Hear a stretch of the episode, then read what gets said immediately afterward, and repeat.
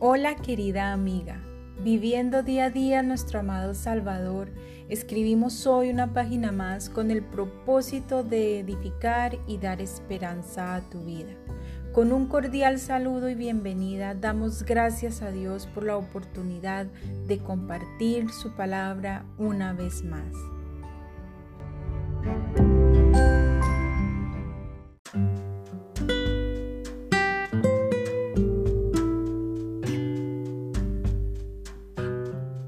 Querida amiga, continuando con nuestro estudio Acepta la educación del Señor, hoy comenzamos con la lección 2 de este. Esta es la primera parte. Hemos visto a lo largo de este tiempo la primera lección con sus seis partes, así que hoy comenzamos con la lección 2 y la primera parte titulada Mujer acepta la disciplina del Señor. Cuando hablamos de disciplina, en este caso no nos referimos a un castigo, sino a la manera en la cual el Señor cultiva virtudes cristianas en nosotras y va eliminando todo el mal que veníamos acostumbradas a vivir. Como hijas de Dios tenemos un privilegio que los inconversos no tienen. Nosotras estamos bajo la disciplina de nuestro Padre Celestial. Pero, ¿qué es disciplina? Disciplina es educación es la corrección que los padres dan a sus hijos. Un padre no disciplina a los hijos de los demás, pero presta cuidadosa atención a la educación de sus propios hijos. Cuando los padres disciplinan a sus hijos, los están preparando para hacer lo que ellos quieren que sean. Un buen padre desea que su hijo sea obediente. Una buena madre quiere que siempre diga la verdad y que sea honrado. Quieren ellos que sean diligente, que sea cortés y considerado con los demás. Una buena madre comienza la educación de su hijo a edad muy temprana y continúa la instrucción hasta que su hijo alcanza la madurez. Día tras día, fiel y amorosamente, lo disciplinan para hacerlo como él quiere que sea. Si buscamos en el diccionario el significado de la palabra disciplina nos arroja lo siguiente. Conjunto de reglas o normas cuyo cumplimiento de manera constante conduce a cierto resultado. ¿Y no es lo que precisamente acabamos de describir? Sí, lo es. Dios Padre quiere que a través de su disciplina nosotras logremos llegar a ser conforme al carácter de su amado Hijo, el Señor Jesucristo. Quiere que aprendamos a comportarnos tal y como Él lo hizo cuando estuvo aquí en la tierra. como Como mujeres piadosas. Por lo tanto, la vida de una mujer cristiana jamás va a parecer fácil. Las pruebas y las dificultades que vivimos no llegan a nuestra vida por azar eso lo nombramos en la instrucción, pero es necesario que lo traigamos a colación, ya que estas son parte de la disciplina que el Señor permite. Aquí hago un paréntesis para que me entiendan. Cada una de las lecciones de este estudio están interlazadas muy estrechamente porque la educación del Señor es muy completa, pero cada parte de ella tiene una diferencia y a la vez son muy parecidas. Espero que me entiendan lo que quiero decir.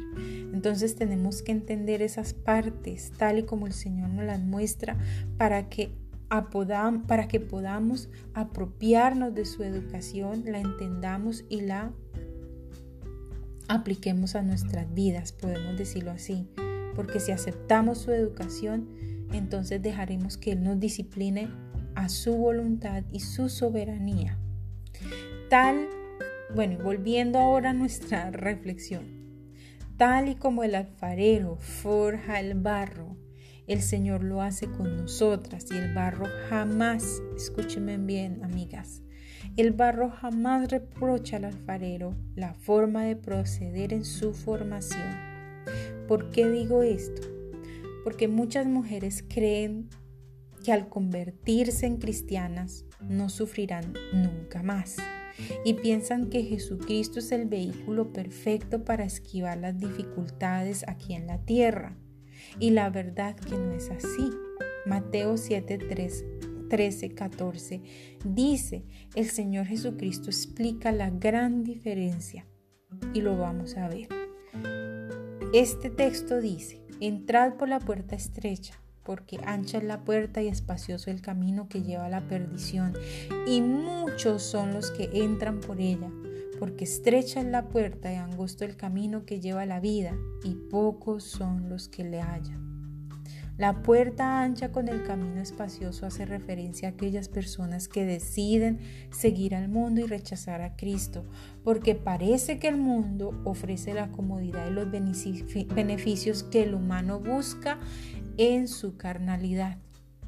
La puerta estrecha con el camino angosto hace referencia a los cristianos que aún sabiendo que esa puerta estrecha lleva un camino angosto, o sea, difícil, toman la decisión de entrar por ella y transitar por ese camino. Y ese camino angosto hace alusión a la educación que Dios imparte a sus hijos.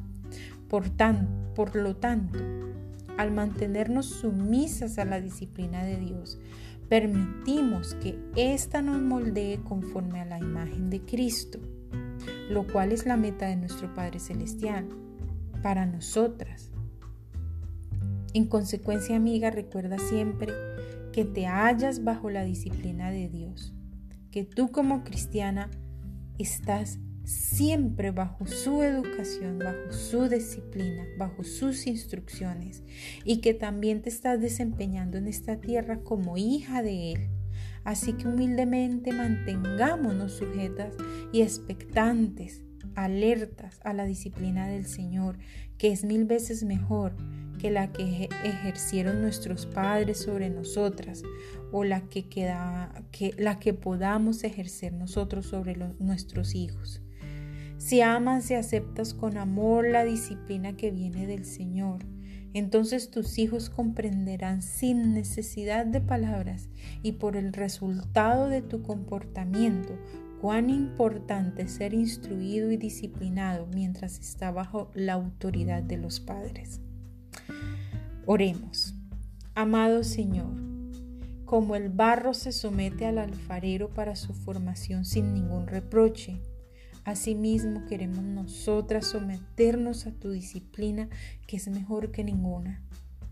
Tus instrucciones y educación son perfectas y brindan a nosotras, tus hijas, el resultado esperado.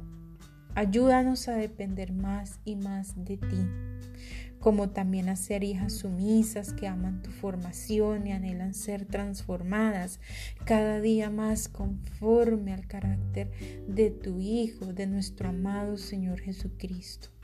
Amén. Por el momento y con amor les habló Tania M. Olson.